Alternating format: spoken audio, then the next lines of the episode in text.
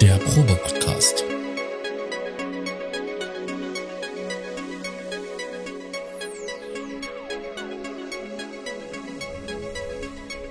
Ein Podcast beim gemütlichen Talk im Proberaum.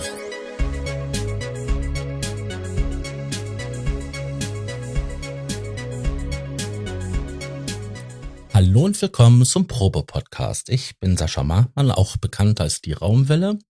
Und neben unserem Dauergast oder Co-Host, den Thomas, haben wir heute zwei andere Gäste dabei.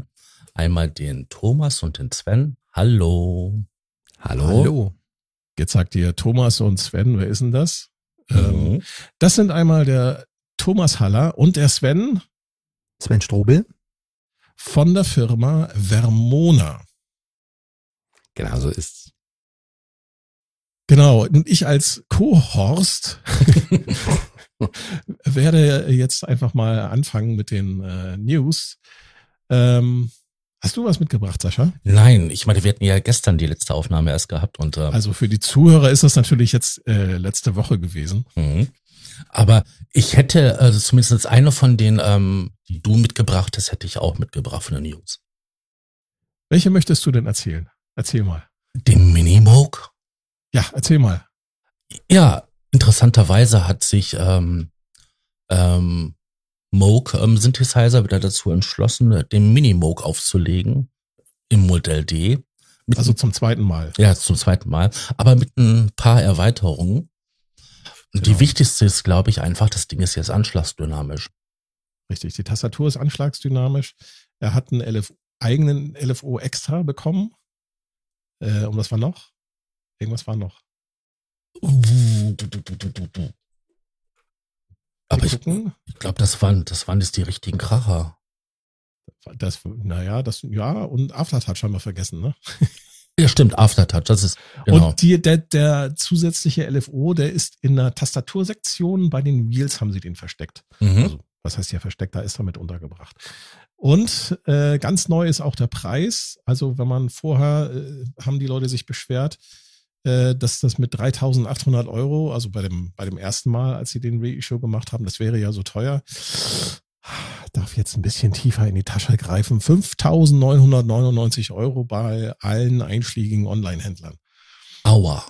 Aber ich sag mal so, ähm, da kommen wir gleich auch nochmal zu, es ist halt ein richtiges Instrument und will auch wie ein richtiges Instrument gespielt werden. Und da sind eigentlich 6000 Euro ähm, ja fast schon egal. Ne? Wer, wer sowas haben will und wer sowas als Instrument einsetzen will, der, der holt sich halt sowas. Hast du mal an einen äh, Minimoog gespielt? Ähm, ich hatte tatsächlich mal einen Minimoog Voyager. Mhm. Also ich habe also mal der quasi die von Bob Moog und äh, ähm, äh, redesignte Version, man könnte sagen der Minimoog MK2, keine Ahnung, wie man den bezeichnen will. Der war halt mit dem Dual-Stereo-Filter, was sehr, sehr geil war. Mhm. Der klang aber halt nicht ganz so wild, ne? Ich habe an einem Minimoog Modell C mal ein bisschen rumgespielt und muss schon sagen, es war schon ähm, vom Klang her ziemlich geil.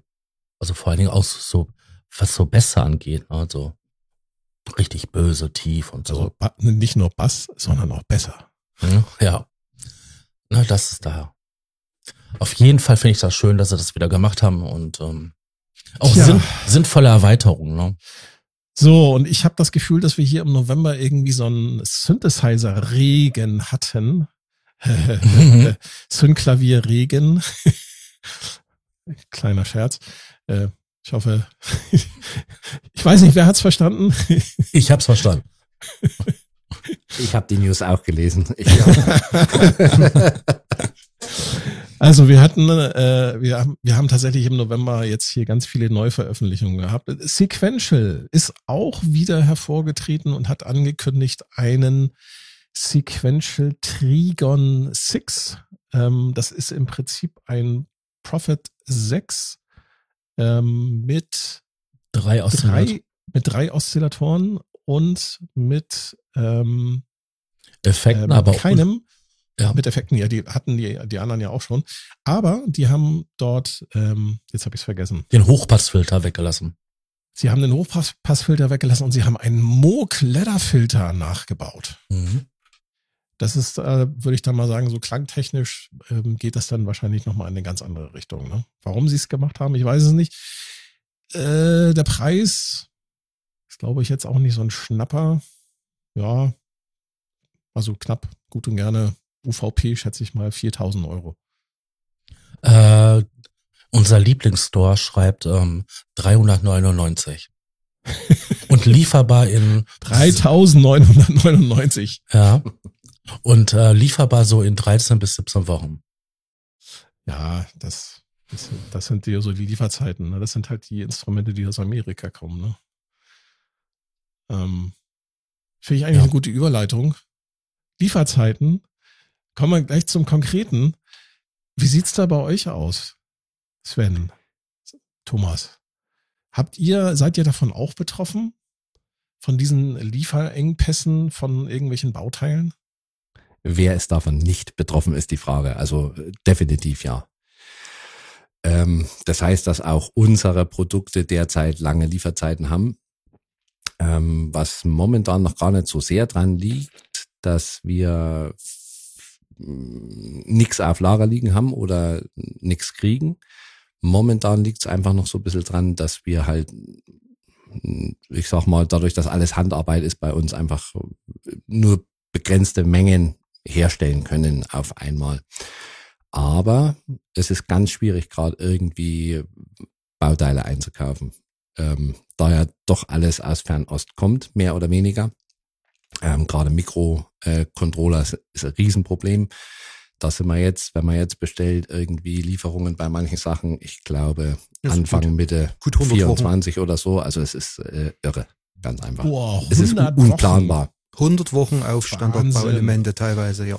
Ja, und wahrscheinlich äh, als, als Musikalien, als äh, Musiktechnikhersteller ist, äh, hat man wahrscheinlich auch nicht so eine hohe Priorität gegenüber hier, äh, keine Ahnung, Autoindustrie oder so, ne? Na gut, es ist äh, schwierig Phasen zu sagen. Angeht. Die Priorität ist an der Stelle möglicherweise gar nicht mal das Kriterium. Ähm, die Bauelemente wären möglicherweise äh, in dem Bereich, gerade Automotive oder so, nicht unbedingt eingesetzt, was wir jetzt in der analogen Elektronik beziehungsweise halt in der Steuerungstechnik dort verwenden. Da ist es dann äh, mehr, dass das irgendwo mit Märkten kollidiert, wie beispielsweise so schnöde Sachen, Haushaltsgeräte beispielsweise. Ja. Ich sag mal so, die Mikroprozessoren, die, die in unserer Branche durchaus verwendet werden, die werden durchaus auch mal in einer Waschmaschine oder einem Geschirrspüler äh, dort eingesetzt, weil sie sich halt, sagen wir mal so, äh, bewährt haben und leistungsmäßig jetzt nicht unbedingt so ein Overkill darstellen müssen, wie jetzt zum Beispiel ein Prozessor, den man halt irgendwo in den Rechner steckt oder irgendwas völlig hochgezüchtetes. Das ist an manchen Stellen letztendlich nicht notwendig, aber wir äh, haben halt da denselben Markt wie irgendwelche Firmen, die jetzt da tatsächlich auch Millionen Stückzahlen äh, dort irgendwo ähm, machen und aus irgendwelchen Gründen kommt aktuell aus den Fabs halt nichts raus aus, ob das jetzt äh, künstlich gemacht ist, der Zustand, oder ob das nach wie vor Nachwirkungen aus, ich sag mal so, irgendwelchen Lieferketten während Corona-Zeit und so weiter ist. Suezkanal, sag ich mal, ne? Ja, da, da lag ja so ein, da lag da so ein kleines Schiff irgendwie quer, dass keins mit, keine anderen mehr durchkamen. Ne? Äh, das spielt, spielt sicherlich alles dort irgendwo mit rein, aber ich sag mal so, ähm, viele Möglichkeiten, ähm, das irgendwie auszuweichen, hat man ja nicht. Wenn man jetzt dann Redesign auf eine völlig andere Plattform machen würde, das wäre wirtschaftlich in der Regel unsinnig. Also da würde man so viel Entwicklungszeit ähm, da rein investieren, um zum Beispiel eben die Programme für eine völlig andere Controller-Generation ja, neu ja. schreiben mhm. zu müssen, dass das wirtschaftlich wenig Sinn macht und vor allem, äh, ich sag mal so, in einer überschaubar großen Firma, wie wir das sind, ist dort ganz schnell mal ein mal ein Jahr angesetzt oder so. Das wollte ich gerade fragen, ob ihr da äh, euch schon gezwungen sieht, dann äh, möglicherweise Produkte zu redesign oder wie nennt man das? Refactoren. Naja, wie auch immer.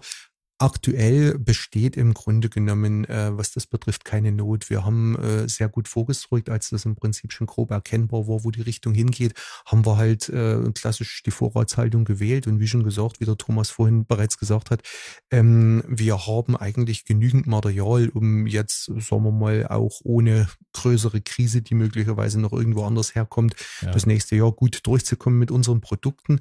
Aber wir merken halt, ähm, die unklaren Aussagen sind für 2024 zumindest schon alarmierend, äh, vielleicht noch nicht bedrohlich, aber äh, ich möchte durchaus auch nicht ausschließen, dass es bei dem einen oder anderen Produkt durchaus dann einfach mal zu einem Redesign kommen muss oder kommen wird. Allerdings äh, sieht es aktuell bei uns zumindest noch so aus, dass wir, ähm, was das betrifft, ganz gut dabei sind. Fangen wir mal, steigen wir noch mal ganz vorne ein. Vermona, ihr seid, ähm, ich glaube hier in Deutschland die älteste Manufaktur für elektronische oder elektrische, nein, elektronische Musikinstrumente. Ich glaube, die Firmengeschichte beginnt äh, 1954. Habe ich das richtig recherchiert oder? Ich sag mal ja und nein. Also unsere Firmengeschichte ähm, beginnt eigentlich nach der Wende, also 90, 91. Mhm. Ähm, allerdings, also das im Hintergrund oder der eigentliche Firmenname ist ja HDB Elektronik, also klingt besonders spannend. Und die Firma wiederum wurde gegründet von drei Herren, die früher zu DDR-Zeiten bei Vermona in der Entwicklung waren. Und im, im VEB klingt im VE, Ganz genau. Also VEB, ich weiß gar nicht, äh, wie hieß uns eigentlich ja, richtig? Kombinat Musikinstrumente Klingendal, beziehungsweise teilweise war es ja Teil der äh, VEB Klingendal Harmonikawerke. Ähm, genau, dann ja. ist wiederum die Elektronik auch wieder mal ausgegliedert worden. Also im, sagen wir mal so, die Geschichte äh, war dann tatsächlich so, dass halt in den 50er Jahren die ersten elektronischen Klangerzeuger damals noch röhrenbestückt, zum Beispiel eben die Ionika, ähm, da in unserer Region ähm, entwickelt wurde und später ist er halt dann in einer Firma in äh, Markneukirchen gefertigt worden. Und ähm, ich sag mal, einige andere Firmen in der Region haben sich damals halt auch schon Orchesterelektronik gewidmet, also so die ersten Röhrenverstärker, Beschallungskomponenten, äh, halt so mal verhältnismäßig einfache Kompaktboxen, so mit, keine Ahnung, 15, 30, 60 Watt. Und ähm, die Firmen haben das im Grunde genommen eigentlich bis zur Zwangsverstaatlichung so in den 1972er Jahren mhm. äh, dort getrieben. Und ähm, die ähm, maßgebliche Firma, was die Klangerzeuger dann entwickelt hat, äh, war ja eigentlich Böhm Elektronik, allerdings eben diese Böhm Elektronik aus der DDR. Und mit der Zwangsverstaatlichung durften natürlich die Warnzeichen, ähnlich wie es bei Mikrotech Gefell äh, beispielsweise auch war, da war ja auch Neumann Ost, die durften die Warnzeichen dann nicht mehr benutzen. Und ähm, somit ist halt irgendwie auf eine Orgel dann der Schriftzug Vermona gekommen. Oh, das sind ja einige, da sind ja mhm. einige ganz tolle, ähm, ich sag mal, Markennamen dabei. Ne? So hm. Äh, Vermona ist einer davon, ne? Äh, Regent mhm. oder ja. auch Weltmeister ja. äh, oder Weltklang, Elektroartist. Also äh, mhm. ich, das ist schon, und sieht, also wenn man sich so im Internet so die alten Logos anschaut, das hat schon so ein, so ein hat schon Stil, finde ich. Und klingt auch irgendwie, ja, Klingt größer als es ist. ja, ich sag mal so, zur Gründerzeit ähm, oder zu der Zeit, wo im Prinzip diese Marken eigentlich noch recht aktiv waren, konnte man durchaus auch sagen, dass die ähm, auf dem Weltmarkt betrachtet äh, durchaus einen gewissen Stand hatten. Allerdings mhm. ähm, muss man halt auch eingestehen, es kam dann halt äh, durch verschiedene wirtschaftliche Entscheidungen, also speziell Planwirtschaft und halt auch teilweise Vorgaben, was die Firmen zu produzieren haben. Die Vorgaben kommen mitunter aus Stellen, die halt äh, von der Materie sehr wenig Ahnung hatten und ähm, dann äh, gab es im Grunde genommen Bauelementeverknappung. Man hatte keinen Anschluss mehr zu internationalen Bauelementen. Teile waren Embargo, Teile waren praktisch nicht beschaffbar, wenn jetzt mhm. äh, in der Firma keine Devisen oder sowas lagen. Und aus dem Grund ist halt, ich sag mal so, bis zur Wende, bis 1989 oder so, immer mehr äh, Boden an der Stelle äh, zu den so mal, großen asiatischen Herstellern speziell in, in dieser Zeit äh, verloren gegangen. Also man war zumindest zum Punkt 1989 praktisch nicht mehr konkurrenzfähig äh, mit dem, was man gemacht hat, weil zum Beispiel in der Digitaltechnik oder sowas der Anschluss vollkommen gefehlt hat. Ja, es waren ja. praktisch keine äh, adäquaten Bauelemente beschaffbar zu dieser Zeit und aus der eigenen Produktion, damals eben aus der DDR, äh, waren sicherlich interessante Ansätze da. Es war das eine oder andere sicherlich geplant, aber das kommt teilweise eine Dekade zu spät und ähm, somit war zumindest zu dem Zeitpunkt, als ähm, diese ganze Konstruktion zusammengebrochen ist, also 1989, eigentlich auch nicht erkennbar, dass äh, in dem Bereich Musikelektronik oder Klangerzeuger da zunächst eine Zukunft ähm, ansteht. Und das war sicherlich auch einer der Gründe, dass zumindest die Gründer der Firma HDB Elektronik am Anfang zunächst erstmal auch keine Musikelektronik betrieben haben. Mhm. Beziehungsweise nicht erfolgreich betrieben haben. Es äh, war dann tatsächlich auch so eine Geschichte, die alten Märkte, äh, die früher bedient worden sind, und ich sage mal so, die äh, Geräte sind natürlich schon in Größenordnungen produziert worden, also sowohl die Beschallungstechnik als also auch. Also die Ionica, äh, die soll ja ein Verkaufsschlager gewesen sein. Das habe ich, hab zu, ich zu ihrer Zeit auf jeden ja. Fall. Also es ist momentan, ähm, ich sag mal so, durch den unglücklichen Umstand, dass 1989 durch Schließung von vielen Betrieben halt teilweise auch die Archive komplett weggeworfen wurden oder komplett verloren gegangen äh, sind, schwierig noch zu ermitteln, was sind da eigentlich von den einzelnen Geräten für Produktionsstückzahlen gelaufen. Ähm, man hat sicherlich dann auch zu der Zeit andere Sorgen gehabt, als sich jetzt mit den äh, teilweise damals schon in Rente befindlichen Kollegen da nochmal ähm, abzustimmen abstimmen, was ist da wirklich produziert worden, was gab's. Ja. Aber wie schon gesagt, die ersten röhrenbestückten Geräte, also ich sage mal so, teilweise, äh, was so 50er, 60er, Anfang der 70er Jahre waren, waren zu der Zeit durchaus auch international noch konkurrenzfähig. Und ähm, man muss durchaus auch äh, beachten, ähm, dass da sehr, sehr, sehr viele Mengen äh, eben in die entsprechenden Länder, wo Handelsbeziehungen bestanden, exportiert worden sind. Also Eisenbahnwaggonweise ging der Material nach Russland oder keine Ahnung, es gingen große Mengen an Instrumenten durchaus auch noch Kuba oder eben da in, in andere Länder. Und ähm, es ist durchaus in der heutigen Zeit an vielen Stellen definitiv noch Vermona-Technik im Einsatz. Ich war vor mittlerweile ja auch, keine Ahnung, vielleicht zwölf Jahren äh, mal in Russland gewesen und ähm, da haben wir irgendwo mit Kunden mal eine Party gemacht und äh, das war in einem Clubhaus, keine Ahnung, 70 Kilometer hinter Moskau und da hat mich dort ein Techniker so freudig äh, in den Nebenraum gezogen und da standen tatsächlich noch originale Vermona-Verstärker beziehungsweise Regentverstärker halt, äh, die originalen Lautsprecher, äh, die Mikrofone, keine Ahnung, PM8, äh, PM800 160 von Gefell und so, teilweise noch die originalen Ständer und die haben gesagt, ja, wir haben das ja noch im Einsatz, das funktioniert noch, das können wir noch reparieren und so. Da war ich eigentlich erstaunt, also, weil, ich sag mal so, das Material hatte schon Verbreitung, aber das nächste Problem war halt dann auch im eigenen Land, also speziell in den sogenannten neuen Bundesländern, war es halt dann nach der Wende extrem schwierig, äh, mit den Marken, mit den etablierten Marken der Fuß zu fassen. Die Leute wollten halt erstmal was Neues oder die wollten halt das kaufen, was sie die ganzen Jahre nicht kriegen konnten. Und somit war es eigentlich aus wirtschaftlicher Sicht fast unmöglich, da ähm, Technik abzusetzen. Das muss man ihm fairerweise auch mal sagen. Machen wir einen Zeitsprung. Ja. Dann ging's los. Ähm, die drei Herren von, äh, von, ich sag mal, von dem, von dem Kombinat haben sich dann selbstständig gemacht. Anfang, ich glaube Anfang der 90er war das, ne? Genau, das war, war eigentlich direkt nach der Wende oder zu, zu Wendezeit haben die quasi gekündigt und haben sich dann selbstständig gemacht. Und HDB setzt sich im Prinzip aus den Namen Halla Dietrich Buchheim zusammen, also besonders kreativ auch gewesen. und die waren halt letztendlich froh, dass sie, ähm, dass sie endlich mal Bauteile hatten und machen konnten, was sie wollten und nicht was, ähm, was vorgegeben wurde. Genau. Und ja, aber wie Sven schon sagte, anfangs mit Musikelektronik war es gar nicht so weit her. Also es gibt tatsächlich historisch, ähm, haben wir noch irgendwo Digitalpianos, da sind mal vier, fünf Stück gebaut worden. Ähm, oder eine, eine Orgel auch, aber das waren alles mehr oder weniger Versuche, die, die, die halt, ja, da war überhaupt gar kein Vertrieb, Vertriebsnetz oder irgendwas da, um das an Mann zu bringen. Ähm, in der ersten Zeit wurde hauptsächlich wurden Telefonanlagen gebaut und installiert, weil ja auch keiner ein Telefon hatte in der DDR mhm. oder die wenigsten. Entsprechend ähm, hat jeder eins gebraucht und die mussten installiert werden. Und das war ein Betätigungsfeld, ähm, ja, wo halt erstmal versucht wurde, Geld damit zu verdienen.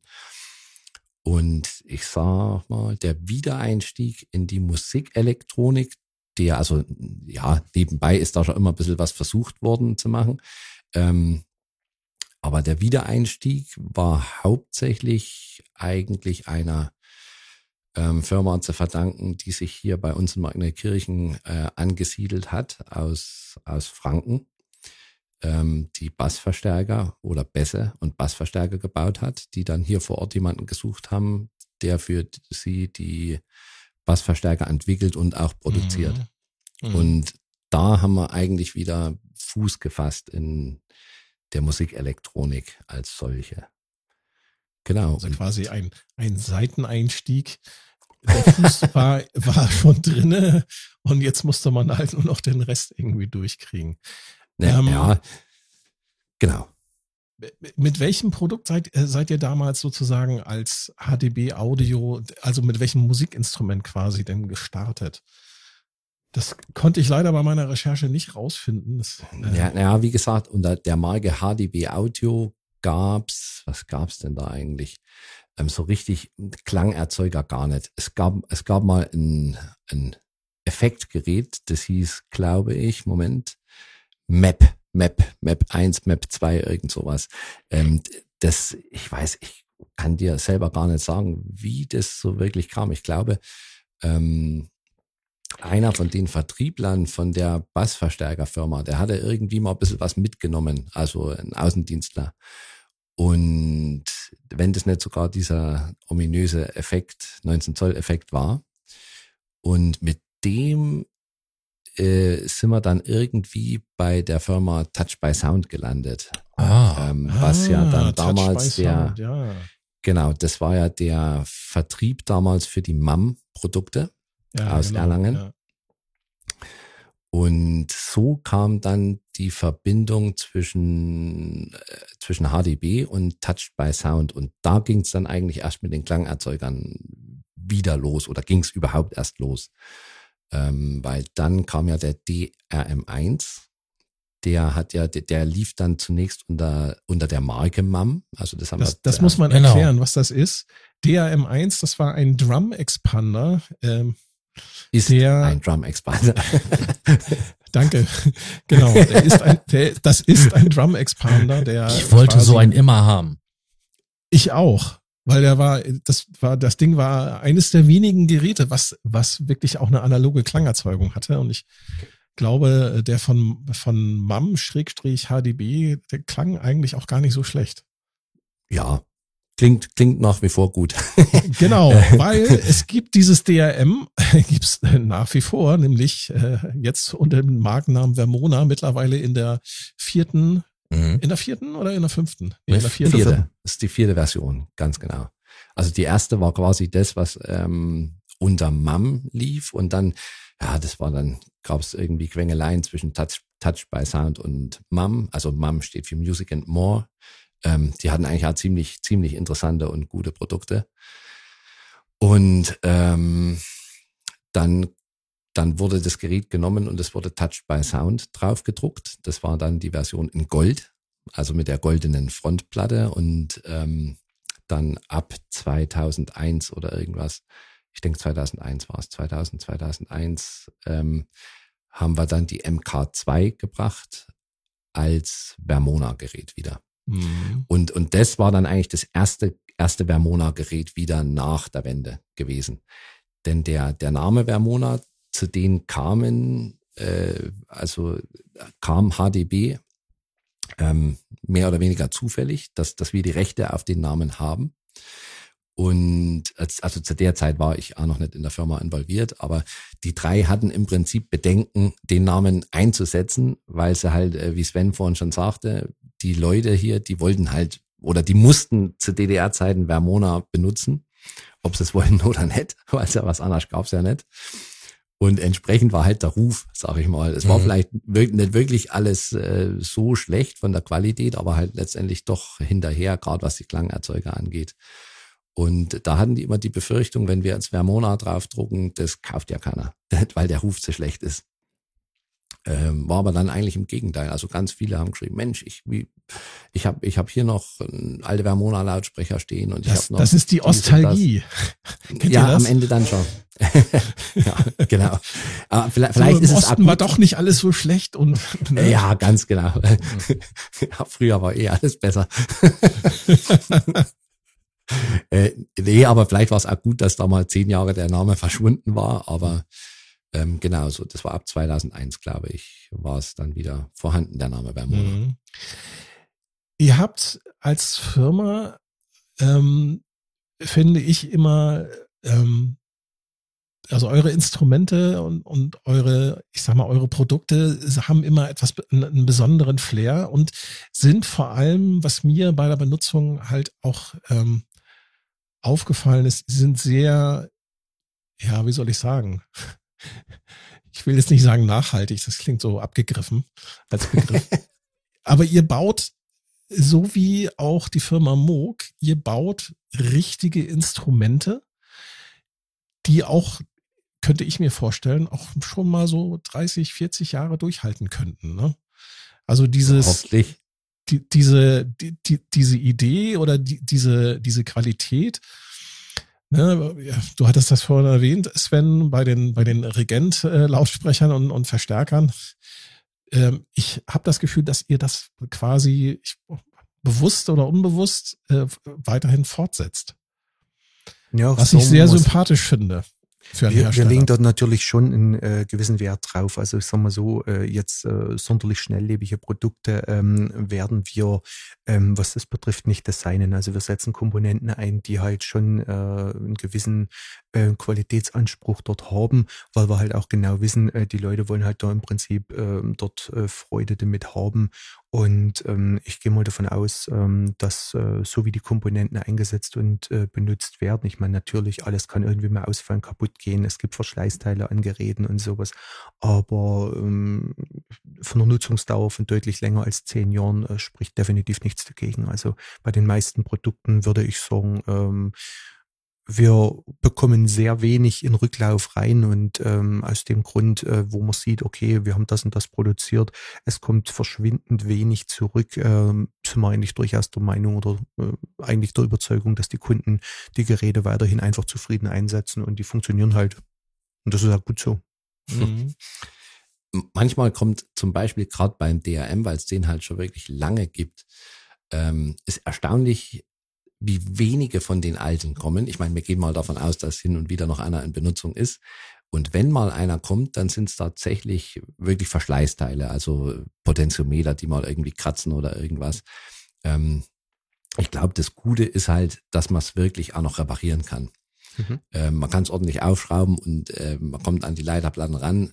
Gut, das kommt man natürlich bei, bei Synthesizern aus den 70er und 80er Jahren auch. Ähm, ist ja nicht anders aber es ist halt einfach reparierbar und das ist ja auch schon was. Also selbst wenn es mal kaputt geht, ähm, ja, wenn man wenigstens ähm, was tun kann, ist das ja auch schön für den Kunden. Und da ist erstaunlich, wie gut die oft noch aussehen. Also manche Kunden pflegen tatsächlich ihre Instrumente. Ich glaube, dass die verbauten Komponenten auch wirklich eine große Rolle spielen. Ne? Also ich habe zum Beispiel ähm, es gibt in einem, in einem äh, Sequenzerforum zum Beispiel gibt es eine, äh, einen langen Gesprächsfaden darüber, äh, dass äh, Geräte, die mit Gummi, gummierter Oberfläche sind, nach einigen Jahren halt anfangen zu kleben. Ne? Da gibt es so bestimmte mhm. Firmen, ich will jetzt keine Namen nennen, aber mhm.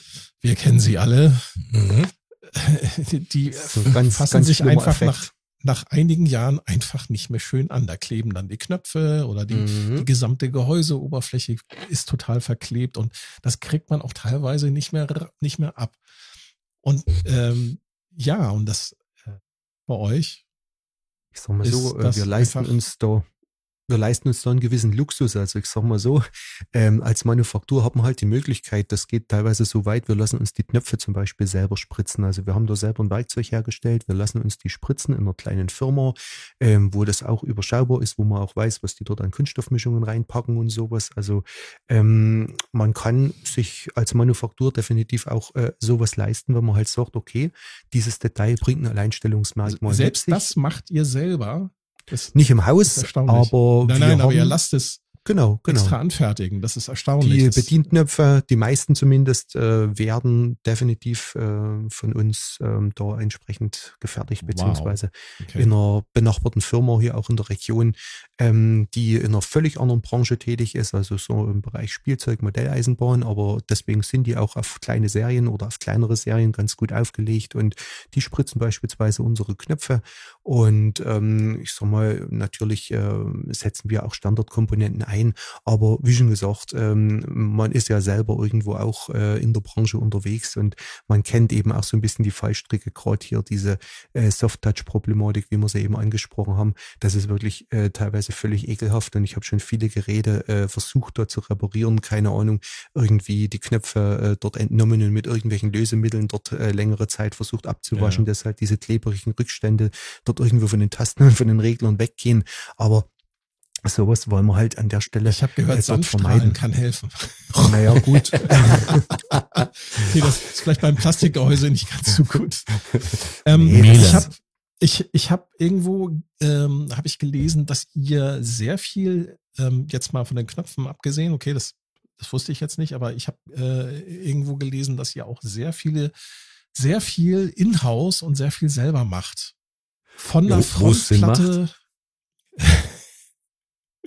Es genau. ist tatsächlich so, ähm, wir machen im Grunde genommen ähm, nahezu alles selber, außer jetzt die Metallteile. Also wir designen die und äh, dann lassen wir die bei teilweise auch regionalen Fertigern. Mittlerweile ist es ein bisschen überregionaler, aber es sind im Prinzip alles Firmen aus Deutschland und äh, auch Firmen, wo wir wissen, okay, die können dort entsprechende Qualität machen. Also die sind im Prinzip da Experten in irgendwie so neudeutsch gesagt Sheet Metal äh, Produktion. Äh, wir machen im Grunde genommen die Konstruktion. Äh, die machen machen für uns die entsprechende Bearbeitung, also Lochen, äh, Lasern, Biegen. Dann kommen die Rohgehäuse zu uns, äh, haben schon mal eine Qualitätskontrolle. Dann lassen wir die in der Region zum Beispiel Pulver beschichten. Und dann kommt aber eigentlich auch schon die eigene Fertigung äh, dort an der Stelle an. Wir machen beispielsweise den Siebdruck selbst. Wir äh, machen natürlich äh, die komplette Elektronikfertigung in-house selbst. Also das heißt äh, Bestücken von betrotteten Bauelementen, Bestücken von SMD. Wir haben natürlich die komplette Entwicklung in-house äh, von analoger über digitale Elektronik, über Software. Also da ist tatsächlich, äh, was das betrifft, eigentlich äh, eine Fertigungstiefe, die sehr hoch ist. Ähm, natürlich äh, alles kann man und möchte man natürlich im Haus äh, dort auch nicht machen, aber Endmontage, Prüfung, äh, die ganzen Geschichten äh, passieren bei uns im Haus. Ja, wow. Wow. Ähm, zu den Produkten. Ihr seid da mit mehreren Beinen aufgestellt. Ihr macht zum einen, habt ihr Standalone Synthesizer.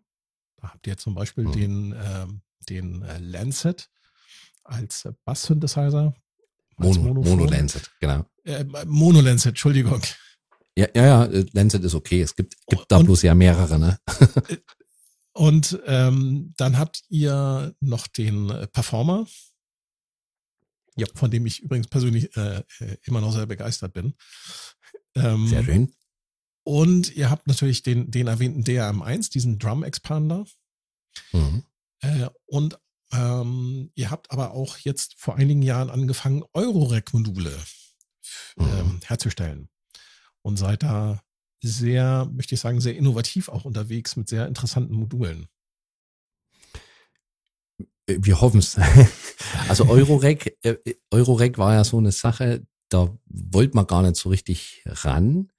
Und ähm, ich überlege gerade, ich glaube, der Andreas Schneider von äh, Alex 4 und Schneiders Laden und Schneiders Büro und Superboost, äh, also der hat ja noch 100.000 äh, Sachen am Laufen. Der hatte mal für eine Messe gesagt, Mensch, ich bräuchte mal irgendein Modul mit Ausgängen und Kopfhörerverstärker. Und ah, sage ich jetzt die Wahrheit? Ich glaube, ich glaube, es war doch ein ganz, ganz bisschen anders. Ja, doch. Ich, ach, wie war's denn? Nee, nee, nicht das TAI, das war der Twin Out, den Twin haben wir dann gemacht. Wir hatten aber, glaube ich, dann doch vorher schon mal überlegt, das QMI, das MIDI-Interface, das haben wir, glaube ich, zuerst gemacht. Das MIDI-Interface und, und den, den LFO, den Formulator, weil das quasi die Komponenten aus dem Performer sind, um es mal so zu sagen. Also mhm. der Performer hat, ja. hat ja quasi die Stimmverwaltung, die es auf ähm, MIDI rein und auf vier Stimmen verteilen. Mhm. Und, und äh, diese Stimmverwaltung ist praktisch in dem MIDI-Modul, das ist ja vierfach, also du hast vier, vier Ausgänge oder vier Kanäle. Und bei dem Formulator ist es auch so, das sind vier LFOs, die miteinander synchronisiert werden können. Und das entstammt dem Performer. Ich bin mir ehrlich gesagt trotzdem nicht ganz sicher, ob das Twin Out nicht doch zuerst war. Aber es kam so ein bisschen um, um äh, was man auf jeden Fall sagen kann, es kam schon auf, auf Initiative hin von Schneiders Laden oder von Mitarbeitern von Schneiders Laden, die gesagt haben, Mensch, ähm, der Markt geht gerade los, probiert doch mal. Oder, oder das wäre ja vielleicht gar nicht schlecht, wenn mit den Modulen. Ja, und das Twin Out, ich glaube, das war dann doch, doch das dritte Produkt erst oder das dritte Modul. Und ich glaube, ihr seid damit auch ziemlich erfolgreich, weil äh, mittlerweile habt ihr 17 Module im Programm. Das hätte ich zum Beispiel gar nicht gewusst. Ähm, was natürlich, äh, was lächerlich klingt äh, für, für, für einen Dieter Döpfer zum Beispiel. Ja, ja aber mit, mit Dieter ist ja, ist ja, ist ja jetzt auch schon ein bisschen länger mit dem, mit dem Kram auf dem Markt. Ja, nee. Ähm, Ihr habt ja erst vor wenigen Jahren damit angefangen, aber das ist schon, finde ich, eine sehr beachtliche Anzahl. Da hat so mancher, ähm, ich sag mal, ihr seid ja auch Boutique, aber so mancher anderer Boutique-Hersteller hat weniger Module. Ja, ähm, ja, mag sein. Ähm, ja, die Module, es ist so, es ist gar nicht so einfach, da noch was, was wirklich Innovatives auch zu machen. Und ähm, um ehrlich zu sein, glaube ich, dass wir uns da ein bisschen schwerer tun als mit den Desktop-Geräten. Ähm, warum, weiß ich gar nicht. Ähm, wir haben aber zum Beispiel Module, wo wir eigentlich ziemlich über, oder was heißt ziemlich, wo wir überzeugt sind, dass sie hervorragend sind, wie zum Beispiel den Quadropol, was so ein vierfach, ähm, vierfach Polarizer, äh, Polarizer. Multiplier und ja. äh, selbst als VCO zu benutzen. Ringmodulator. Ringmodulator genau. beispielsweise, genau. Der ist aber eines unserer vielleicht schlecht verkauftesten äh, Module mit. Also das sind wirklich kleine Stückzahlen, was da laufen. Ähm, das ja, ist schade zum Beispiel fürs eine oder andere Modul, wo man der Meinung sind, dass es doch, ähm, doch viel besser ist, als vielleicht jetzt die Verkaufszahlen ähm, zeigen. Also was gibt's gibt's eigentlich nicht, weil der ist äh, vierfach. Das ist schon, äh, mhm.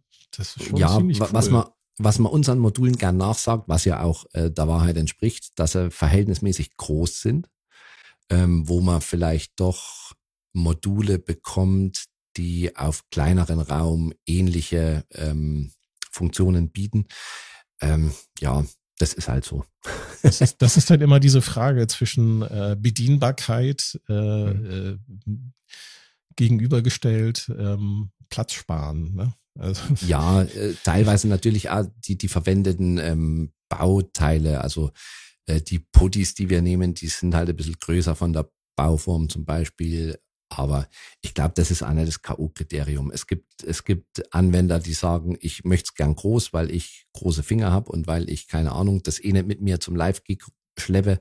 Und es gibt halt welche, die sagen, ich möchte auf dem kleinsten Raum unheimlich viel Funktionalität und Synthese und was auch immer. Mhm. Für den ist es halt dann einfach nichts. Aber ja, ähm, das macht uns trotzdem, was heißt trotzdem, ähm, die modulare Welt ist natürlich, ist natürlich extrem faszinierend und es macht ähm, unheimlich viel Spaß, damit rumzuspielen und äh, da auch Module zu entwerfen. Tatsächlich, ähm, wenn wir oftmals ein bisschen rumspinnen über irgendwelche ähm, Ideen oder irgendwas, ist es erst, was man sagen, das wäre doch ein gutes Modul oder das wäre doch gut in einem Modul. Also da denkt man eher modular, was das angeht. Aber ähm, ja, so viel können wir ja gar nicht stemmen und sagen, jetzt machen wir hier noch ein Modul, dort noch ein Modul ähm, äh, beziehungsweise die Ideen alles so umzusetzen. Wir wollen lieber die, die wir haben, ordentlich haben, sage ich mal. Und ja, hoffentlich kommen noch welche dazu. Äh, Ideen haben wir eigentlich wirklich genug, also gerade was Module angeht. Mhm. Ähm, ja, von daher ist es durchaus spannend, äh, die ganze Eurorex-Sache. Ich habe mich jetzt eure Module mal angeschaut auf der Internetseite, so während ihr erzählt habt. Und ich muss sagen, zum Beispiel jetzt bei den Unicycle. Ja. Mhm. mhm. Der ist unwahrscheinlich aufgeräumt. Also es gibt andere Hersteller, die bieten das gleich quasi auf der Hälfte des Platzes an. Aber dann ist das alles winzig klein und bei euch ist das halt groß. Du hast Oder Platz. Nur mit Tastenkombinationen zu bedienen, ne? Das hast du ja, ja auch oft. Wenn ich da so an Pamelas äh, Workshop denke, ich weiß nicht, ob ihr das kennt. Workout. Workout. Workout. Äh, äh, Workout. Und Danke. Das ist. Hier hast du große Knöpfe drauf, die du halt gut fassen kannst. Die sind auch äh, von der Form her schön, sehen gut aus. Und ähm, ja, was soll ich sagen? Die sind gut, gut designt. Also egal welches Modul ich es geschaut habe. Danke. Ähm, ich lasse die Finger von Modular, weil ich weiß, das wäre mein finanzieller absoluter Ruinier. ne, das das wäre vorbei. Also ich würde mich dumm und den nicht kaufen und ähm, sowas kann man auch nur ohne Freundin, Frau und Familie machen. Also oder man hatte die längste Zeit eine Familie. Richtig. Deswegen, nee, Quatsch. Ich lasse die Finger davon. Das ist oh. Also wenn man sich Aber das Case kauft von von äh, Vermona und äh, macht da denn äh, die äh, erfüllt dann quasi diese diese 104 äh, äh TEs mit äh, Vermona Modulen, dann braucht man eigentlich auch nichts anderes. Sag naja, es gibt schon viel noch, was auch Spaß macht. Und ja, ich, ja, was ich noch sagen wollte, ich meine, das ist wirklich schön.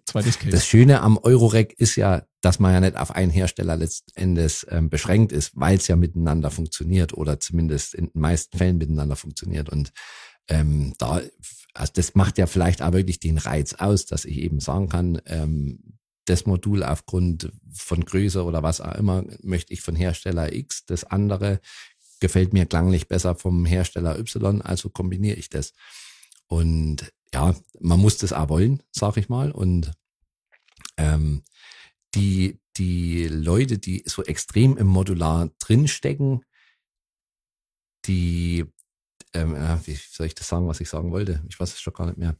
Ähm, die, die sind da auch viel, viel fixierter drauf irgendwie und sehen vielleicht gar nicht, dass es auch noch eine Welt außerhalb von, von Patchkabeln und Modulen gibt. Also weil Standalone-Geräte sind ja teilweise genauso interessant oder vielleicht sogar interessanter. Beziehungsweise anders gesagt, es gibt, glaube ich, noch viel mehr Leute, die sagen, ich möchte die eine Kiste, die das für mich macht, weil ich eben nicht rumpatchen will oder patchen kann und muss.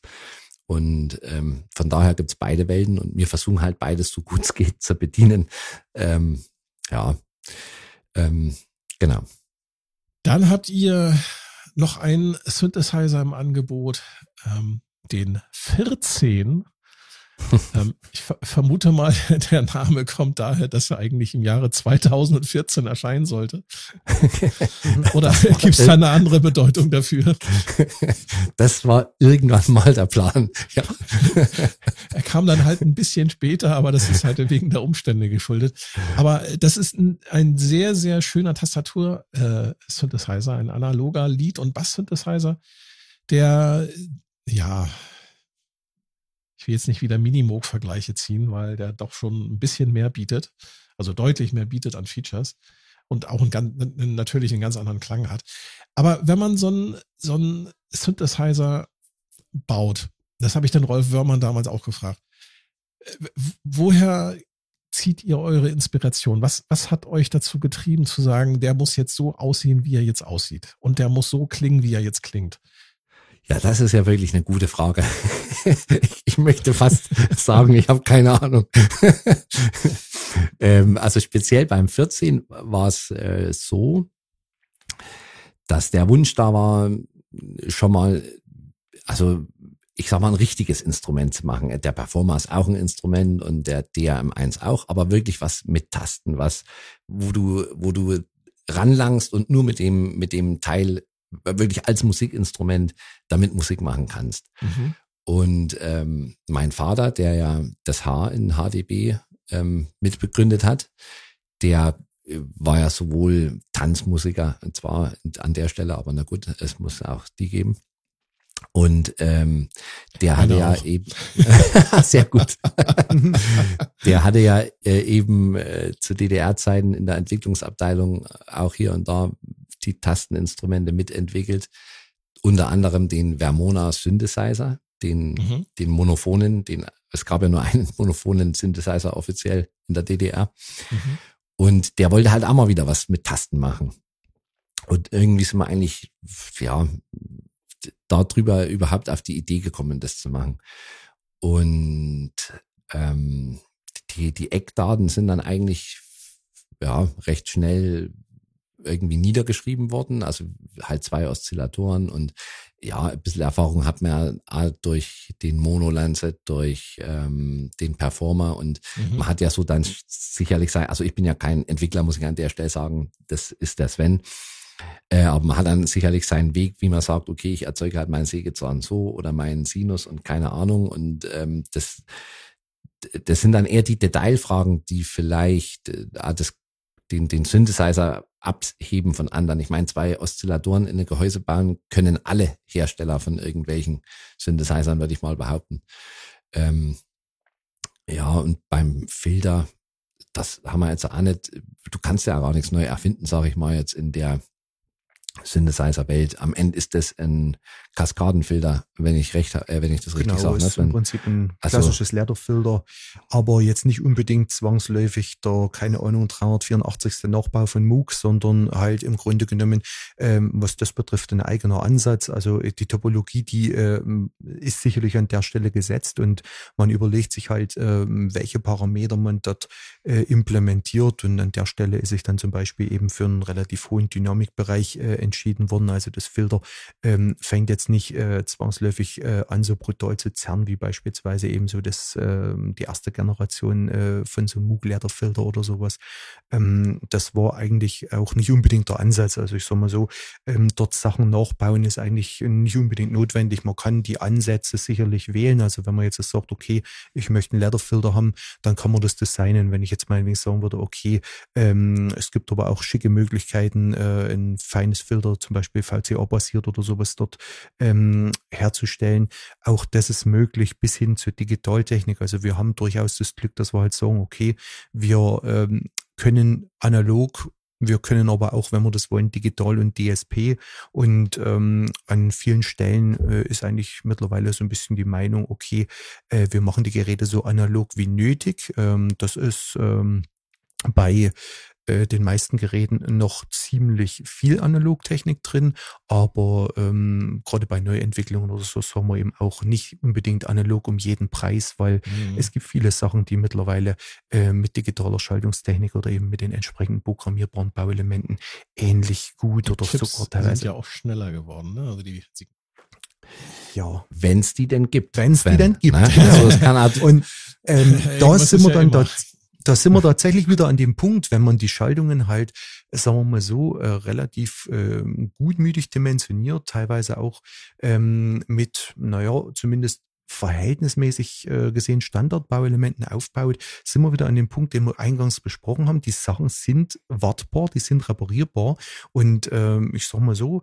äh, in so einem Kanalzug äh, von einem Performer oder beispielsweise auch in der Klangerzeugung von dem 14 kann ich sicherlich in einigen Jahren problemlos noch reparieren und man könnte unter Umständen, wenn man denn in der Lage ist, äh, das entsprechend umzuschlüsseln, auch äh, aktuelle Bauelemente dort einsetzen, wenn es die denn in der entsprechenden Bauform noch gibt, was bei vielen digitalen Kisten ganz einfach nicht möglich ist. Äh, mhm. Dort ist ein Prozessor drin, den Prozessor, den kann ich nicht tauschen, aus dem einfachen Grund, dass er halt von irgendeiner Firma programmiert ist. Die Source Codes sind für den allermeisten Geräten nicht verfügbar und ähm, die sind auch nicht unbedingt, äh, ich sag mal so, länger gewartet. Also wenn im Prinzip die Generation von dem Gerät ausgelaufen ist, dann wandern die Source Codes irgendwo in den Giftschrank und verbleiben dort. Da könnte man dann nicht sagen, okay, irgendwann, irgendwo wird es mal veröffentlicht und irgendeine Community äh, entwickelt es dann weiter. Dann ist einfach Schluss an der Stelle. Also wenn im Prinzip die CPU von irgendeinem digitalen Instrument hin ist, dann ist er halt hin.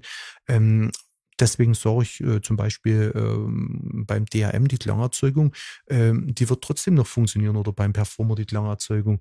Natürlich setzen wir dort auch äh, digitale und programmierte äh, Komponenten ein, aber ich glaube, ähm, wir machen das eigentlich schon sehr dezent, dass wir eben eben da auch eine gewisse Usability zum einen von Kunden zur Verfügung stellen, zum anderen aber eben auch sagen, okay, ähm, wir können die Baugruppe so realisieren, wie wir das halt möchten. Ähm, wir wollen klanglich äh, und von der Bedienung her die und die und die Möglichkeiten realisieren, wollen aber auf der anderen Seite äh, sicherlich auch äh, wirtschaftlich schauen. Irgendwo hat natürlich auch äh, eine Manufaktur irgendwo einen Kostenzwang. Also ich sage mal, wir können jetzt nicht hier exorbitant ausufern und äh, ich sag mal so äh, wirklich in jedem Detail in die Vollen gehen, weil äh, da würden dann Preise rauskommen, wo man halt dann auch sagt, okay, das sind halt dann sechsstimmigen polyphonen Synthesizer mit drei Oszillatoren anbieten. Naja gut, wie schon gesagt, technisch an und für sich kein Problem. Äh, zumindest ja, erstmal, dass man sagt, okay, ähm, Preis, ne? aber ähm, da ist es dann tatsächlich so, ähm, das Bedienkonzept von so einem Gerät, ähm, das erfordert dann schon ganz, ganz schön viel Know-how, ähm, dass man dort sich äh, tatsächlich ein Alleinstellungsmerkmal aufbaut. Und das ist halt, äh, wie schon gesagt, für uns beispielsweise relativ schwierig. Es heißt nicht, dass wir das nicht könnten. Also ich sag mal, grundsätzlich äh, wäre sowas schon drin, aber wir sehen halt momentan für sowas von uns aus nicht unbedingt den Markt und ähm, ich sag mal, die Entwicklung Entwicklungsvorleistung, die man dort reinsteckt, als doch eher überschaubar große Firma, ähm, wäre jetzt für so ein Produkt natürlich schon eine ganz schön große Nummer. Das muss man dann halt einfach mal sagen. Das wollte ich, das wollte ich nämlich gerade noch sagen, dass ähm, so, so gern mir vielleicht zum Beispiel, weil du sechsfach Polyphon sagst, ähm, so, so gern mir das vielleicht machen würden, weil man ja irgend, also ähm, damit auch gern rumspielen. Mhm. ähm, es, es, ist ja trotzdem die, du musst es ja trotzdem entwickeln. Und diese Entwicklung ist echt ja. eine große Nummer. Ja, das ja, haben wir eigentlich schon bei dem 14 gemerkt, obwohl wir einen Performer haben, obwohl wir einen DRM haben und obwohl eigentlich, äh, ja, ich behaupte jetzt mal, wir wissen, wie man einen Oszillator baut und einen Filter baut und einen VCA, ähm, ist das Zusammenschweißen von den Komponenten doch ähm, eine gewisse Arbeit, die, die da drin steckt. Und das ähm, ist das, ähm, was viele Leute nicht verstehen, wenn sie sich über die Preise beschweren. Also wenn da jetzt so ein Minimoog 6000 Euro kostet, ja gut, okay. Das ist aber auch kein Massenprodukt, ne? Und das muss genau halt so auch mit neuen Bauteilen wahrscheinlich irgendwie hergestellt werden. Das muss abgestimmt werden, dass es denn auch genauso klingt wie das, das ursprüngliche Gerät. Und das ist halt auch Entwicklungsarbeit, die da reinfließt. Und das will natürlich auch bezahlt werden. Ich meine, Prototypen bauen sich nicht von alleine. Ähm, so ist es. Und da wird man nicht nur einen Prototypen bauen müssen. Und wenn ich mir vorstelle, so ein, so, so ein ja. sechsstimmiger polyphoner Synthesizer, ähm, ich habe hier einen, einen Arturia Polybrut. Das Ding hat über 6000 Komponenten verbaut und wiegt 23 Kilo. Mhm. Das hat aber auch seinen Grund, weil der wirklich voll ist mit Elektronik. Und das ist schon SM, SMD. Und das würde vermutlich bei einem äh, entsprechenden, ähm, ich sag mal, Überperformer oder Überformer. Überformer, genau. Also den Namen haben wir zumindest schon. das, das wird sicherlich da ähnlich aussehen, was so die, die Komponentenanzahl angeht und auch was Entwicklungsaufwände und so weiter angeht. Das ist natürlich schon schwierig für eine, für, für ein kleines Unternehmen natürlich zu stemmen, ne? Ja, ja, man muss ja dazu sagen, dass wir ja, also es ist ja nicht wie jetzt in einer wirklich großen Firma, wo man sagen, ähm, wir haben jetzt hier drei Entwickler sitzen, die machen jetzt äh, von früh bis abend nichts anders. Ähm, bei uns, äh, wir haben im Prinzip mit dem Sven und der Markus noch, sind zwei Entwickler äh, die das bei uns im Haus machen. Und da kommt ja dazu, dass wenn mal in der Produktion was schief läuft, dann äh, kommt dort auch jemand und sagt, Mensch Sven, hier haben wir ein Problem oder Markus, kannst du mal hier gucken, hier kann ich das Gerät nicht einstellen und hier funktioniert irgendwas beim, keine Ahnung, beim, beim SMD-Bestücken gerade nicht. Und, ähm, also das ist ja ein ständiges Hin- und Her-Switchen und, und wir können nicht jemanden abstellen und sagen, pass auf, du arbeitest jetzt von früh bis abend das nächste halbe Jahr an dem ja. und dem Gerät. Äh, wir versuchen das natürlich schon, wenn es notwendig ist, äh, den Rücken da freizuhalten, aber ja, das ist halt Such, äh, Such, Fluch, meine ich. Fluch und Segen, wollte ich sagen. Mhm. Such und Pflegen. Und äh, ich, von, glaube, von einer kleinen Firma. Da sind natürlich, da ist natürlich der Euro-Rec-Modularbereich äh, natürlich, äh, glaube ich, auch ein bisschen attraktiver für, für, den, für einen Entwickler, weil, weil da einfach die Produktzyklen halt auch kleiner sind, ne? weil du musst nur ein Modul und nicht zehn Module für einen gesamten Synthesizer designen. Genau. Umso höher ist eigentlich, also das muss ich auch mal sagen, die Leistung von dem Stefan Schmidt, zum Beispiel von äh, dem Schmidt Synthesizer. Ähm, das kann man gar nicht ja. hoch genug einschätzen, was ja. der da letztendlich geleistet hat, mehr oder weniger als, als One-Man-Show. Mhm. So ein riesen äh, Synthesizer zu bauen und vor allem zur Produktionsreife zu bringen. Ich meine, da mal was zusammenzulöten oder was zu programmieren, das geht vielleicht auch schneller, als man denkt. Oder also, naja, bei dem Ding, keine Ahnung, wie lange der dran gearbeitet hat. Das sind viele Manjahre auf jeden ähm, Fall. Ich habe gehört, aber, zehn Jahre. Äh, ja, das und glaube ich sofort. Aber daraus dann auch wirklich noch was Produzierbares zu machen, also was genau. Herstellbares, das ist, das ist enorm. Also ja, da kann man wirklich ich, ich glaube, Hut vorziehen. Baut er den noch? Ich glaube, der baut den sogar noch. Ich denke, ja, ja, ich denke noch. schon. Ich denke schon. Und wenn, wenn, schau, wenn du sagst, der hat da zehn Jahre dran entwickelt, in den zehn Jahren egal wie es ist, man muss ja trotzdem Geld verdienen. Der muss ja auch Brot essen. Mhm. Und, ja. Oder wer auch immer. Oder von mir aus auch Spaghetti oder was auch immer. Aber äh, von irgendwas muss man ja nur leben. Und wenn ich jetzt sage, ich, ich mache, also wir sind ja nur trotz alledem auch gezwungen, was zu bauen, was wir verkaufen können. Ähm, um ganz einfach halt uns auch leisten zu können, neue Sachen zu entwickeln. Ja, also es ist manchmal gar nicht so leicht, wie man denkt, aber es macht Spaß. Ich bin gerade auf der Seite von den 14 und habe mir so den Lieferumfang angeschaut. Und was mir sofort so quasi ins Auge geschossen ist, ist, ihr habt eine gedruckte Bedienungsanleitung dabei, eine Staubschutzhülle und ein Reinigungstuch. Mhm. die funktionieren übrigens sehr gut als Brillenputztücher. Mhm.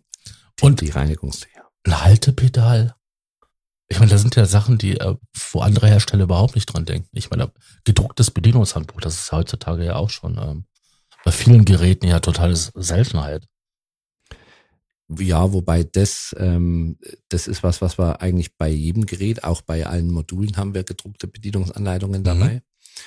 Ähm, ja, und bei dem 14 war es halt schon so, dass wir gesagt haben, ähm, wenn wir den hier herrscht, also in Deutschland bei uns in der Manufaktur herstellen und der wird teuer, der wird ganz einfach, also zwangsläufig. Ob da jetzt ein Oszillator drin ist oder zwei, das macht keinen Unterschied. Aber ähm, den 14 zu bauen ist wirklich aufwendig, muss ich sagen. Und ähm, deswegen haben wir ihn auch limitiert auf die 222 Stück, mhm. äh, um ganz einfach demjenigen, der den kauft, einen gewissen Mehrwert zu bieten, weil er halt einfach weiß, ich bin einer von den 222 Menschen auf der Welt, die da einen haben. Und deswegen haben wir auch gesagt, wir wollen auch, dass der ordentlich ausgestattet kommt. Gut, äh, es ist halt eine Staubschutzhülle, aber sie erfüllt ihren Zweck. Ja. Die ist übrigens hier äh, auch bei uns in der Region genäht. Mhm. und, und das Haltepedal zum Beispiel, ähm, das ist das ist wirklich eher ein Luxus, den wir uns leisten. Weil wenn man das Ding durchkalkulieren würde, äh, das könnte man nie verkaufen. Ich glaube, wir hatten es mal spaßenshalber kalkuliert und wir müssten das, und das ist schon drei oder vier Jahre her, wir müssten das eigentlich für 120 Euro verkaufen. Und äh, mittlerweile sind die Preise letztendlich für, für Pulverbeschichten und allen Tod und Teufel eh so teuer, dass man wahrscheinlich mittlerweile bei 150 Euro legen, wenn einer so ein Pedal kaufen wollen würde. Und das ist eben Jetzt. vor allem, das ist halt diskret aufgebaut. Also es ist wirklich so, die ganzen Drehteile, die sind im Prinzip konstruiert und hergestellt. Da wird manuell die Feder eingesetzt, da wird keine Ahnung, manuell der Sprengring drauf gemacht, da wird im Prinzip in das Gehäuse entsprechend eine Platine mit dem Schalter eingelegt. Also da ist nichts von der Stange, das sind wirklich äh, Teile, die jetzt in einer Automatendreherei bei uns in der Region hergestellt werden. Die äh, Firma fertigt dann zum Beispiel auch Komponente für so klassische Musikinstrumente, was weiß ich, Teile für Saxophone und für, für andere Sachen. Also so, ähm, oder auch die Galvanik, die kommt bei uns aus der Region. Also da haben wir halt wirklich gesagt, okay, ähm, wir, wir machen da ähm, so ein bisschen einen, einen Qualitätspunkt, der uns halt äh, gefällt und der halt auch von der Wertigkeit her zu den äh, anderen Produkten ganz gut passt. Wow. Und die Holzseitenteile aus Holz aus dem Wald, mhm. aus Erlbach? nee, das äh, ist ganz, relativ ne? schwierig. Naja, ähm, da sind wir gar nicht so äh, flexibel. Wir haben hier Fichtenmonokultur und äh, in letzter Zeit sterben die halt ziemlich reinweise weg durch Burgenkäfer, Trockenheit und so weiter. Nee, also ähm, das, äh, die Teile werden tatsächlich auch äh, am Ort gefertigt, auch bei einer Firma, die viel für den Musikinstrumentenbau dort tätig ist und somit halt auch gute Holzerfahrung an der Stelle hat. Aber äh, das Holz ist tatsächlich nicht aus der Region, weil da müssten wir uns tatsächlich auf äh, Fichte oder ich sag mal so Buche ähm, beschränken. Viele andere Hölzer gibt es bei uns in der Region eigentlich gar nicht wirklich. Ja, das muss ja auch Ewigkeiten lagern, damit das sich nicht mehr verformt und so. Das, Dann das habe ich. Teurer. Mhm. das habe ich, ich weiß gar nicht mal mit wem das war. Das war mit irgendeinem Synthesizer-Designer. Ich weiß nicht, ob das einer von Korg war. Der hatte erzählt, dass wirklich das Schwierigste am Synthesizer-Design diese Holzseitenteile sind.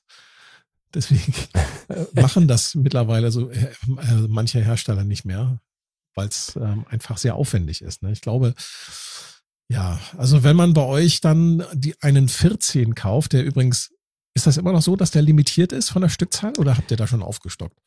Der, nee, ja. nee, das, das wollen wir auch nicht machen. Also es, die Nachfragen kommen schon, aber wir haben gesagt, wir wollen fair bleiben den Kunden gegenüber, die einen gekauft haben. Deshalb gibt's äh, von dem 14 nicht mehr als die 222. Irgendwie um die fünf Stück haben wir noch nicht ausgeliefert, aber dann war es das tatsächlich für den 14. Ah, das wow. wäre nämlich meine okay. erste Frage gewesen. Wie viel habt ihr davon noch? Mhm. Ja, eine Handvoll auf jeden Fall, aber mehr nicht. Wow. Hm.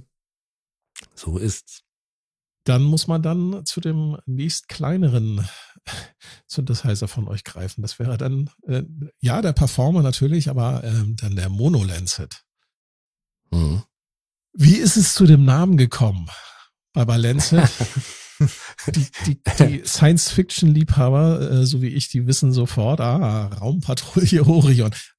War, war das der Hintergrund? Tatsächlich war das der Hintergrund. Ähm, weil ich sag mal, es ist ja irgendwie ähm, scheinen sich ja äh, irgendwelche, ähm, äh, wie soll ich sagen, Planeten oder was auch immer im Science-Fiction-Universum scheint sich ja als Namen für Synthesizer ganz gut zu machen, siehe Jupiter und was es alles gibt. Und dann haben wir gesagt, na, Star Trek ist irgendwie langweilig. Das machen auch welche. Und James dann Bond haben, machen auch andere. Ja, also das wäre ja mein persönlicher Favorit eigentlich, aber, aber die sind schon vergeben. M, M ist leider auch schon weg jetzt. ja. aber, aber da, so sind wir eigentlich tatsächlich auf Lancet gekommen, ähm, weil das ja noch die kleinen, ähm, wie, na, die hießen eben Lancets, ne? das waren die, die, die, die Beiboote ganz genau, genau, von der Orion.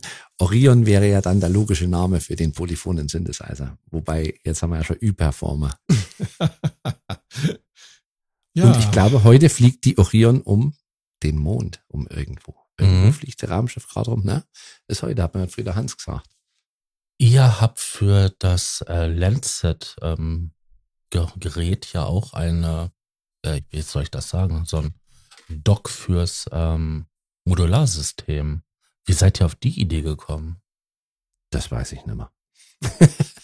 ähm, ja, wahrscheinlich halt schon, ähm, um irgendwie auf den Euro-Rückzug ähm, mit aufzuspringen oder ich, ich kann das gar nicht mehr sagen, das liegt schon so lange zurück.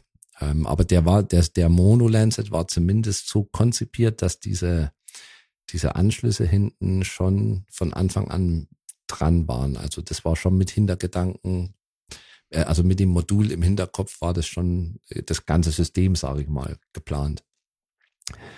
Ähm, ja. Finde ich eine schöne Idee.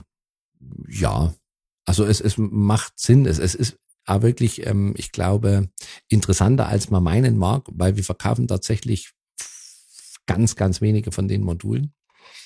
Und äh, also im Verhältnis zu dem, zu dem Monolenser selber. Äh, wer aber halt äh, ein bisschen ein Modularsystem dazu hat, für den ist es eigentlich ganz schick.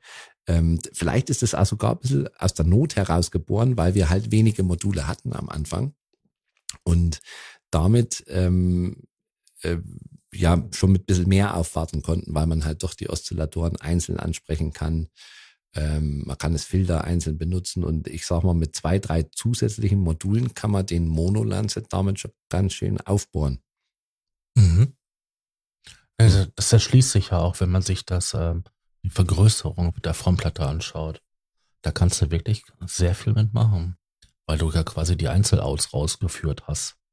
Genau. Also selbst super. ohne Zusatzmodul hat man schon ein paar Möglichkeiten, weil man halt dann ähm, FM zwischen den Oszillatoren machen kann oder es äh, einen Oszillator als Modulator für fürs Filter nehmen kann.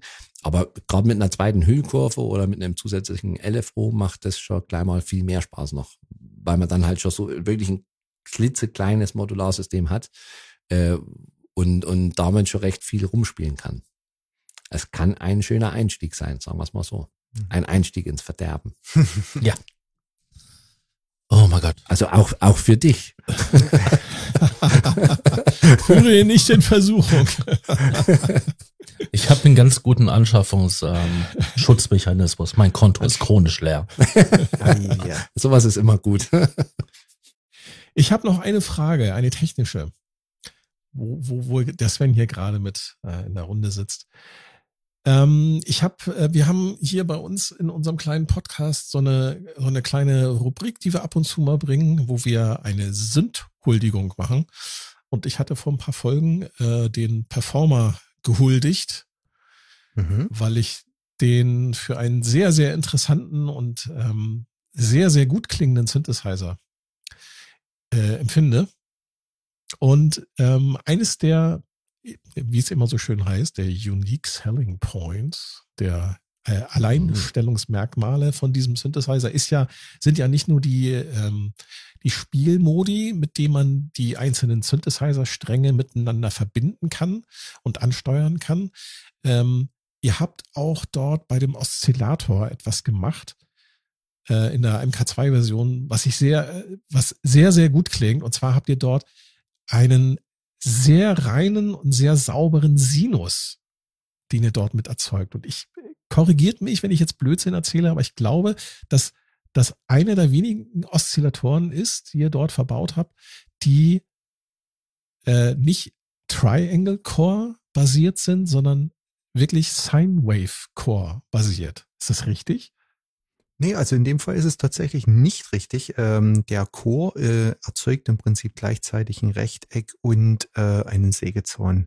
Und ähm, der äh, Dreieck äh, oder die Dreieckswellenform wird im Prinzip dann aus dem Sägezahn entsprechend äh, hergestellt, indem der Sägezahn umgetastet wird äh, und sich im Prinzip dann entsprechend Dreieck ergibt. Und der Sinus wird im Grunde genommen ähm, bei der, ich sag mal, neuen Revision, die wir dann irgendwann, wann war es, 2017 oder so in der Richtung ähm, gemacht haben, ähm, hat sich der Wellenformer im Prinzip ähm, dort an der Stelle auch noch ein bisschen verändert. Also es ist tatsächlich ein Wave Shaper drin, der ähm, dann dort quasi aus dem ah, Dreieck okay. das, äh, den Sinus erzeugt. Ähm, da sind natürlich ganz schöne äh, Kunstgriffe elektronisch gesehen notwendig, weil äh, man sonst ein bisschen das Problem hat. Äh, theoretisch müsste ja äh, das Dreieck quasi bis äh, null runtergehen und äh, wenn man im Prinzip diese äh, Problematik hat, dass man das analog nur sehr schwierig hinbekommt. Also meistens hat dann, wenn man sich die Dreieckswellenform auf einem guten Ostsee oder so anschaut, äh, oben eine Spitze und unten so ein bisschen eine kleine mhm. Rundung. Ähm, das führt allerdings dann tatsächlich dazu, dass bei den meisten Wave Shaper Designs eben dann in dem Sinus irgendwo ein Sprung drin passiert und äh, dort halt auch entsprechend, ich sag mal so, in äh, na, teilweise tatsächlich unangenehmer Klirrfaktor auftritt. Das haben wir aber an der Stelle eigentlich so ganz gut äh, hinbekommen. Ähm, in dem Unicycle ist es möglicherweise sogar noch ein kleines bisschen aufwendiger realisiert. Also der Unicycle hat eben dann zum Beispiel auch wirklich einen ähm, sehr guten Sinus. Die das ist das Oszillatormodul von Genau, das, das Oszillatormodul. Ähm, die Problematik an der Stelle ist eigentlich, äh, wenn ich, äh, äh, sag ich mal, einen Basis-Sinus als Oszillator dort erzeuge, ähm, ist enorm schwierig, äh, einen guten Sägezahn, also einen obertonreichen Sägezahn aus dem äh, Sinus dort äh, abzuleiten. Deswegen ähm, haben sich praktisch, ähm, naja, alle nennenswerten äh, Hersteller, die mir so bekannt sind, äh, eigentlich auch gescheut. Also es gibt doch keinen äh, so richtig befriedigenden Ansatz. Ich sag mal so, ich kriege so Sägezahn ähnliche ähm, äh, Signale schon auch aus dem Sinus raus, aber der Punkt ist tatsächlich der, ähm, weil wir halt sagen, okay, bei der subtraktiven Synthese ist der Sägezahn durchaus eine durchaus essentielle, wichtige Wellenform, dass wir halt Wert drauf gelegt haben, ähm, dass der Sägezahn eben äh, tatsächlich dort äh, nativ erzeugt wird. Da wird dann auch von entsprechend schnellen Komponenten erzeugt, dass eben die Obertonstruktur ähm, dort ähm, durchaus äh, für die Syntheseform ganz gut geeignet ist.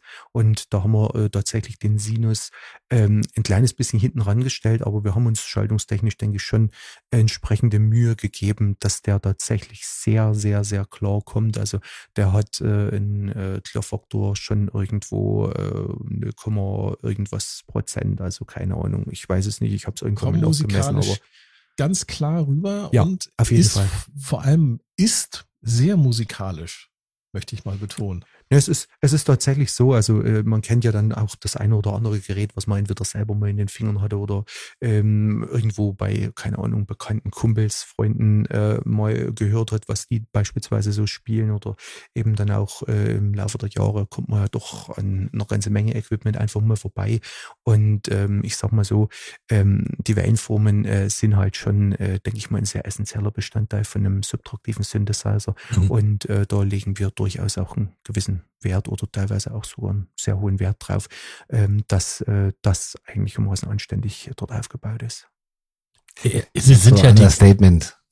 dass es richtig geil ist. Nee, das ist das, das auf jeden Fall. Also ähm, da wissen wir halt auch, ähm, das ist was, was wir gut können und ähm, das hat sich letztendlich dann auch halt über die Jahre ähm, dort ähm, herauskristallisiert und ich sag mal so, ähm, Gerade äh, der Unicycle war ja eigentlich auch der erste Oszillator, den ich im Prinzip dann wirklich äh, von null auf irgendwo aufgebaut habe, äh, wo ich halt auch sage, okay, ich bin jetzt mittlerweile auch 25 Jahre im Pro-Audio-Bereich äh, dort tätig, aber ich habe halt äh, die früheren Jahre an einer völlig anderen Baustelle in der Pro-Audio-Branche verbracht und äh, wusste zwar zu dem Zeitpunkt, wo ich dann damals zu HDB äh, dazu kam, schon grundsätzlich, das ist ein Synthesizer, der funktioniert so und so, aber ich sag mal so, ähm, also in die musste ich mich halt dann auch irgendwo äh, durchaus ein bisschen äh, reinsetzen äh, und das hat dann tatsächlich bei mir auch äh, eher in dem modularen Kontext angefangen. Das war dann, denke ich, das äh, Twin Cushion, denke ich, das erste Modul, was ich so an der Stelle äh, ähm, gemacht hatte. Und da war es halt dann im Prinzip auch so, äh, dass eben dann dort auch äh, die verschiedenen Oszillatoren drin war. Ähm, dort war es im Prinzip dann auch äh, ein Basis-Sinus-Oszillator, äh, wo dann im Prinzip Dreieck und äh, Rechteck entsprechend dort abgeleitet wurde. Und ähm, ich sag mal so, mit den Erfahrungen habe ich mich dann halt auch später ähm, an das Sommerie-Design ähm, vom Performer gemacht. Aber just an dem Detail haben wir relativ wenig äh, verändert. Ich hatte das eigentlich damals im Wesentlichen ein bisschen auf äh, aktuellere Bauelemente gebracht, weil da zum Beispiel auch ein Bauelement drin war, was es zur damaligen Zeit nicht mehr gab. Also die Abkündigungswelle gab es im Prinzip damals auch schon, dass halt auch äh, über viele Jahre standardisierte Analogbauelemente irgendwann einfach mal nicht mehr auf dem Weltmarkt erhältlich waren und äh, teilweise auch nicht mehr so richtige Alternativen dazu was halt an einigen Stellen halt äh, da ein bisschen ein Redesign und Umdesign äh, notwendig gemacht hat. Und in dem Zusammenhang haben wir halt dann auch irgendwann mal gesagt, ja gut, ähm, wir greifen mal ein paar Punkte an. Wir haben dann, keine Ahnung, den Rauschabstand ein bisschen äh, an verschiedenen Stellen steigern können. Und ich sag mal so, äh, zum Beispiel mit dem externen Input äh, auf dem Performer-Kanalzug äh, dort noch eine ähm, Möglichkeit gegeben, wo man halt dann auch durchaus noch ein bisschen flexibler sein kann. Aber sagen wir so, die wesentliche äh, Struktur äh, von dem Gerät haben wir eigentlich äh, nicht angegriffen, weil wir äh, nach wie vor zu der Zeit der Meinung waren und auch heute noch der Meinung sind, das Konzept ist an und für sich schlüssig und äh, solange der Performer so erfolgreich läuft, äh, läuft wie er das nach wie vor tut, werden wir sicherlich auch an dem Konzept nichts ändern. Großartig, das ist fast schon ein Schlusswort, aber ich mhm. habe noch eine Frage. Es sei denn, du hast noch eine Frage, Sascha. Nein. Mhm. Dann ähm, Thomas. Mhm. Ich habe gehört, äh, nee, du warst das glaube ich nicht, ne? Der mich hier Mikrofone sammelt. Das war ich. Nee, was, was wer? Nee, also Mikrofone sammeln diese so, jetzt nicht unbedingt, aber ich habe zumindest in den letzten 25 Jahren das eine oder andere, sagen wir mal, angeschafft. War's. Ja, genau. Sven, Sven ist äh, leidenschaftlicher Mikrofonsammler. Nein, bist du nicht. Mhm. Ähm, ja. Wie, wie kommt man dazu, Mikrofone zu sammeln? Weil ich habe jetzt mal gerade zwei Stück irgendwie, beide von Rode. Nee, also ich sag mal so, Mikrofone sammeln äh, ist an der Stelle sicherlich nicht exakt richtig. Das kommt im Wesentlichen eigentlich aus der äh, Geschichte. Man macht Recording, man macht äh, jetzt in meinem Fall konkret, ähm, habe ich halt, keine Ahnung, 1997 angefangen, ähm, im klassischen Musikbereich dort tätig zu sein, also teilweise wirklich Orchesteraufnahmen zu machen. Und da ist halt dann schon mal ein gewisser Grundbestand einfach notwendig, dass ich halt ja, sage, okay, bisschen, ne? ja. man braucht zum einen teilweise halt so die höherwertigen Teile, äh, zum anderen halt auch äh, durchaus eine gewisse Anzahl. Und dann kommen halt über die Jahre, ne, wie bei jeder äh, Geschichte, sicherlich ist auch ein gewisser Teil an der Stelle Hobby, ähm, wo man halt sagt, okay, das wäre noch schick zu haben, das wäre noch schick zu haben und irgendwann guckt man, ein Schrank hat 80 Stück oder so. das, das passiert dann schon mal, aber ähm, nee, es ist tatsächlich äh, im ist aber ein Werkzeug für dich dann gewesen. Es ist ein, definitiv, ja, es sind Tools, ja. es ist ein praktischer Hintergrund da und ähm, ich sag mal so, ich bin nach wie vor ab und zu auch nochmal in dem Metier unterwegs, obwohl ich halt schon, sagen wir so, die meiste Zeit äh, in der Entwicklung jetzt äh, bei Fermona verbringe und äh, sag ich mal so, äh, eher selten noch irgendwo auf Location rausfahre, aber durchaus äh, noch in der Richtung immer ein bisschen was mache. Also Studiobetrieb ist nach wie vor noch gegeben. Dann, dann meine letzte Frage an dich erstmal, Sven. Du, was machst Gerne. du zur Entspannung, wenn du nicht äh, arbeitest? Da gibt es mehrere Möglichkeiten. Also ich sage mal so, äh, ich sehe mich durchaus auch gerne als Familienmensch, also einfach mal mit der Familie irgendwo was unternehmen, bei uns in die Natur rausgehen, ähm, ist auch wirklich eine schöne Gegend. Also viele kommen hierher und sagen, okay, äh, ihr arbeitet hier, hier könnt man auch ganz gut Urlaub machen. Ne? Das ist die eine Geschichte. Die andere Geschichte ist aber auch, äh, wenn ich wirklich mal sage, okay, äh, jetzt ist Abend, jetzt ist irgendwann mal tatsächlich Feierabend, ich setze mich einfach mal in meine Regie ähm, und höre mir einfach mal eine schicke Musik an. Und ich ich sag mal so, das geht quer durch die Bank, Hauptsache es ist gut. Wunderbar. Thomas, wie ist es bei dir? Was machst du zur Entspannung? Ach, das ist eine gute Frage. Ich würde mich gern mal wieder entspannen. ich hoffe, dieses Gespräch war entspannt. Dieses, ich, ich, ich nehme Podcasts mit euch auf. nee, nee. Ähm, dadurch, dass ähm, ich jetzt oder ich und meine Frau nochmal Nachwuchs gekriegt haben vor kurzem, ist es mit der Entspannung nicht ganz ah, so weit her. Ah, ja. Herzlichen Glückwunsch. Danke, danke. Also es ist ja, die ist schon fast volljährig jetzt, aber also, ein halbes Jahr, es, es geht. Ähm, von daher im Moment. Fast schon voll. Im Mo ähm, ja, aber was, äh, was mache ich denn zum Entspannen? Ich gehe gern wandern. Ich, wir haben, wie das Venture sagt, wir haben eine herrliche Natur hier. Also einfach mal ein bisschen raus und weg von dem ganzen Computergedöns und äh, Schreibtisch. Das ist immer gut. Ähm, ansonsten mache ich auch gerne Musik. Ins Vogtland. Auf jeden Fall. Äh, ja, Musik machen äh, gehört bei mir dazu und das sind so die Dinge, mit denen ich mich gerne entspanne. Auch mit Familie. Sehr schön. Ihr zwei, das war sehr interessant, hat viel Spaß gemacht. Danke gleichfalls. Ja, sehr gerne. Und liebe Zuhörer, schaltet auch beim nächsten Mal wieder ein, wenn es heißt. Der Probe-Podcast beim gemütlichen Talk im Studio. Im Proberaum. Vielen Dank, Thomas. Vielen Dank, Sven, für den Besuch. Habt ihr vielen Gerne. Dank für die Einladung. Bis ja. dann. Tschüss. Bis dann. Ciao. Tschüss. Der Probe-Podcast.